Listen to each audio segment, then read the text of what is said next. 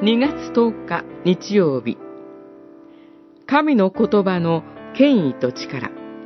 ルカによる福音書5章1節から11節。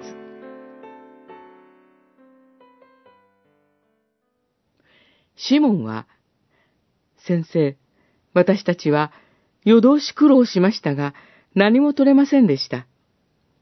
しかし、お言葉ですから網を下ろしてみましょう、と答えた。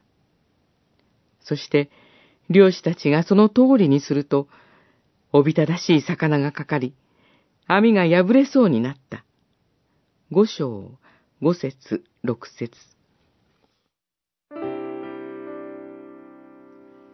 主イエスは、集まってきた群衆に神の言葉を語るために、湖の上から話すことになさいました。そのために船を出すよう頼まれた漁師が、後に主の弟子となるシモンという人物でした。主イエスの説教が終わると、主はシモンに、漁をしなさいと言われました。しかし、シモンは、先生、夜通し苦労しましたが、何も取れませんでした、と答えます。シモンは、漁のプロでしょうから、きっと手を尽くして一晩漁を行ったでしょう。それでも何も取れなかったのですから、本当にその日は不良の日であったのだと思います。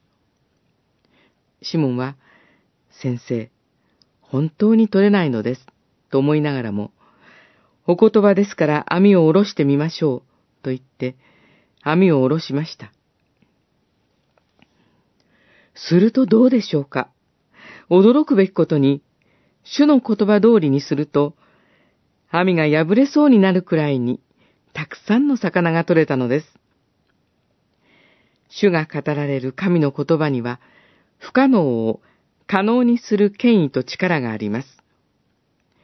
人を取る量である宣教活動において、私たちの言葉には力がなくても、神の言葉には人を変え、人を救う権威と力とがあるのです。